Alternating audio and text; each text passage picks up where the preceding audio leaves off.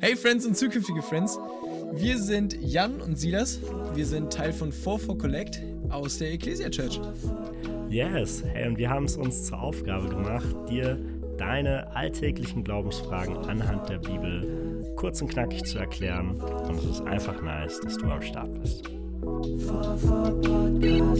Hey 44 Podcast Freunde, wir freuen uns auf eine neue Folge mit yes. einer Woche Pause.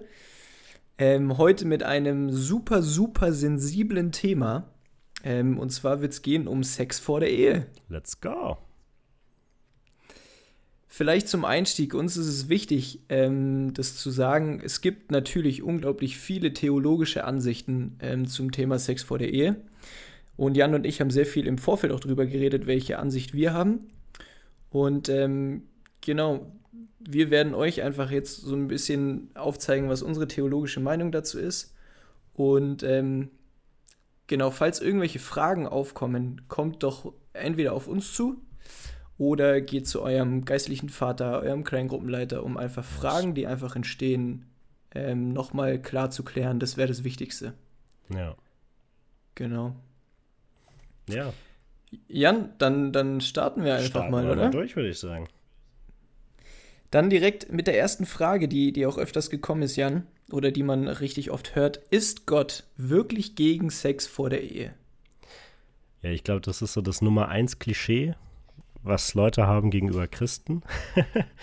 äh, dass das so, so Spießer sind, die äh, keinen Bock auf Sex haben. Oder dass die, die, die irgendwie so unter Verboten leben und deswegen, weil sie Angst vor Gott haben oder so. Ähm, äh, ein, ein Argument, was man ganz oft hört, ist, das war halt eine andere Kultur damals. Ne? Also die Bibel sagt das zwar, ne? Äh, wir lesen das hier, 2. Mose 22, 16, ist eine von mehreren Stellen, wo, wo wir davon lesen. Wenn ein Mann eine Jungfrau, die noch nicht verlobt ist, verführt und mit ihr schläft, muss er den üblichen Brautpreis bezahlen und sie zur Frau nehmen. Falls ihr Vater sich jedoch weigert, sie ihm zur Frau zu geben, soll der Mann trotzdem den üblichen Brautpreis für eine Jungfrau zahlen. Also damals, ne, Sex vor der Ehe, also heiraten war auch so ein wirtschaftliches Ding, einfach ähm, weil Frauen ähm, nicht so, ja, Frauen waren angewiesen darauf, zu heiraten und Kinder zu bekommen. Das war quasi denen ihre, ihre wirtschaftliche Existenz. Das ist zum Glück heute anders. Und viele sagen deshalb, okay, hey, ähm, heute hat diese Jungfräulichkeit nicht mehr diesen wirtschaftlichen Wert, den er damals hatte in der Gesellschaft. Ne? Ähm, und das ist ein Argument, das muss man sagen, aber das entkräftet halt nicht all die anderen Stellen, die wir zu dem Thema lesen. Ähm, gibt da, gibt da äh, auch im, bei Mose gibt es da ganz, ganz viele andere ähm, Stellen. Und genau, man muss sagen, ich finde es ein bisschen häufig thematisiertes Thema wenn man sich mal anschaut, wie wichtig es in der Bibel ist, versus wie wichtig es oder wie oft es in unserer Gesellschaft gegenüber Christen in diesem Rahmen thematisiert wird. Das ist nicht der, der Kern der Bibel. Ähm, aber wir, genau, wir wollen heute trotzdem mal drüber reden. Und Fakt ist, die Bibel redet ganz oft über Sexualität und sie redet ganz oft über Sex. Innerhalb der Ehe, außerhalb der Ehe. Die Bibel kennt beides.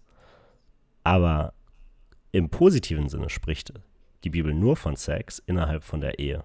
Und außerhalb der Ehe wird Sex immer schlecht geheißen. Und das, das Muster sehen wir auch hier, 1. Korinther 7. Das ist der Apostel Paulus schreibt an die Gemeinde in Korinth, hier einen Brief und die Korinther, da ging es so mit sexueller, sexuellem Zeug richtig krass ab. Also, keine Ahnung, Prostitution, Leute, die mit irgendwelchen Sch äh, Schwiegermüttern schlafen, tatsächlich hier, Paulus ist halb am Ausrasten. Äh, so richtig knackig. Ja. Äh, und an einer Stelle schreibt er hier, den Unverheirateten, also das 1. Korinther 7, Verse 8 und 9, den Unverheirateten und Verwitweten sage ich aber, dass es besser ist, so wie ich, unverheiratet zu bleiben.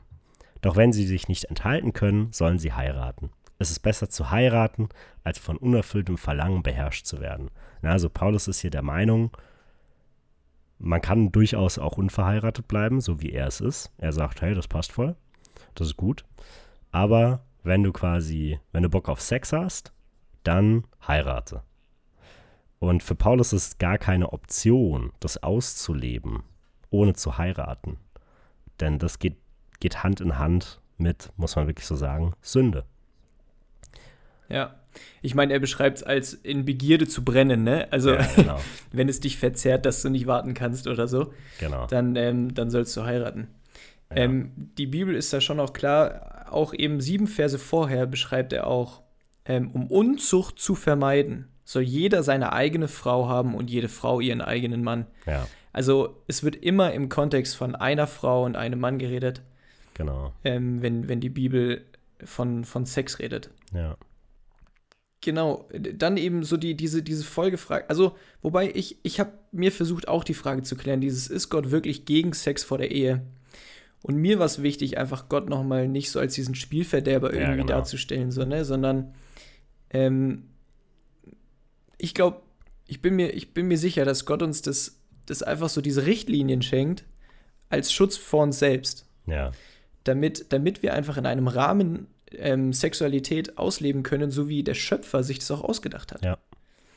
Ähm, und ich finde, da ist, da ist Gott auch echt klar in seinem Wort, so, ne? Ähm, so wie du es gesagt hast, Sex wird immer im, im Rahmen der Ehe gesegnet ähm, und außerhalb wird nie gut darüber geredet. Ja. Ähm, und ich finde, alleine da äh, kommt klar raus, dass, ähm, dass Sex vor der Ehe einfach nichts ist, was Gott sich so vorgestellt hat.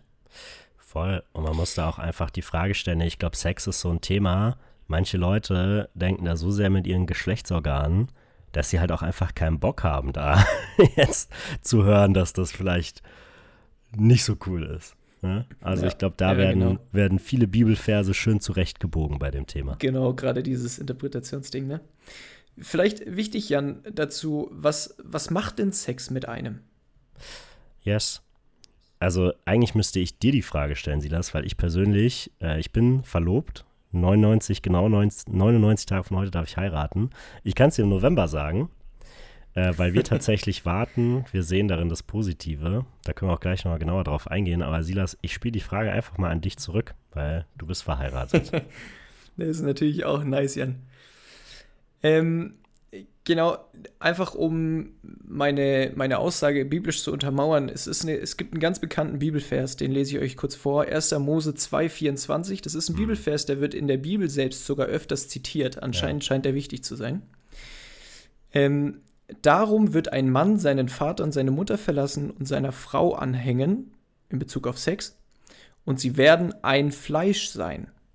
Ja. Ähm, ich finde es interessant, weil die Bibel davon spricht, wenn du Sex hast, werden zwei Personen zu, zu einem Fleisch. Ähm, es gibt Übersetzungen, die das übersetzen mit ein Leib und eine Seele. Ja. Ähm, und ich finde es interessant, weil, weil es so gut darstellt, was für eine emotionale und körperliche Bindung du zu dem anderen aufbaust. Mhm. Und genau das kann ich tatsächlich bestätigen. Ähm, Melly und ich haben auch gewartet bis zur Ehe.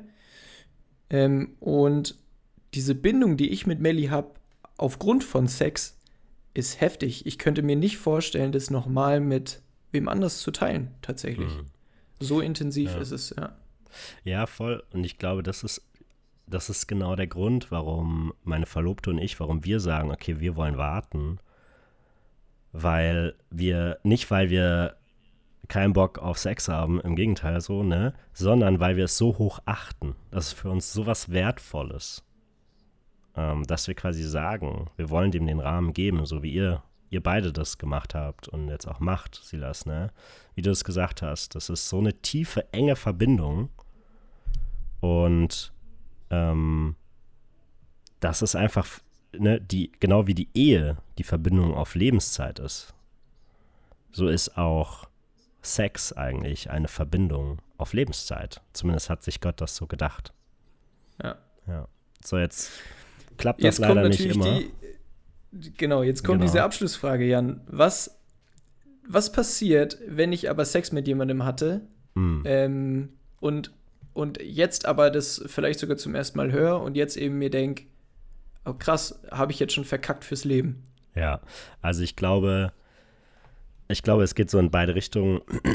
auch so die Frage, ne, hey, was mache ich? Ich finde dieses eine Mädel super nice und jetzt, die hatte aber schon mal Sex vor der Ehe vor fünf Jahren. Inzwischen macht es anders, ist die andere Ansicht. Keine Ahnung, manche Leute werden ja auch erst, wachsen ja nicht als Christ auf, ne? Ähm, ich, ich, es ist ganz wichtig, dass wir hier auch an dieser Stelle wirklich uns ins Gedächtnis rufen, wer zu Christus gehört, ist ein neuer Mensch und das Alte ist Vergangenheit. Wir sind, sobald wir unser Leben Jesus geben, ihm um Vergebung unserer Sünden bitten, ist diese Schuld uns vergeben.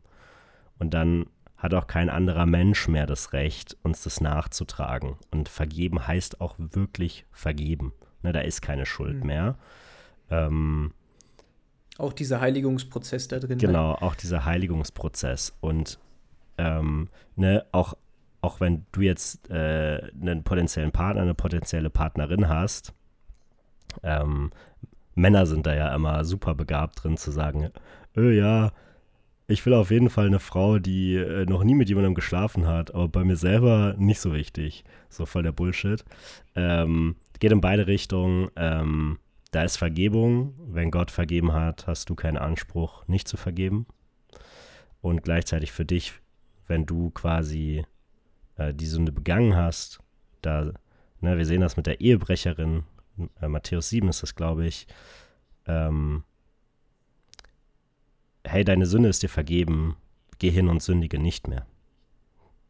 Und das ist so, so glaube ich, die, das Fazit. Deine Sünde ist dir vergeben, it's all good, aber hör halt auf damit. ja. Genau. Für mich wichtig wäre es mir auch gerade die Paare anzusprechen, die tatsächlich auch schon im Prinzip in der Ehe leben. Also die, die vielleicht sogar auch sagen, wir, wir wollen uns verloben, ich weiß, das wird meine Frau und so weiter. Ja. Dennoch liegt eben dieser Segen krass in der Ehe. Ja. Ähm, und auch einfach da mit seinem Partner nochmal drüber zu reden, zu sagen, ähm, eigentlich möchte ich warten und äh, können wir zurückrudern. Weil zurückrudern ist immer möglich. Es genau. ist unglaublich schwer. Ähm, aber auch da glaube ich, dass, dass der Herr Kraft schenken kann. Ja, yes, auf jeden Fall. Genau. Ich glaube, so viel mal von uns. Ähm, wenn euch das Thema weiter beschäftigt, äh, nehmt das mit zu irgendwelchen Menschen, die ihr vertraut, deren Meinung ihr schätzt. Und genau, wir wünschen euch da viel Weisheit. Und das war mal unser Senf. Bei Fragen gerne melden. Ciao. Ciao. For, for podcast. For, for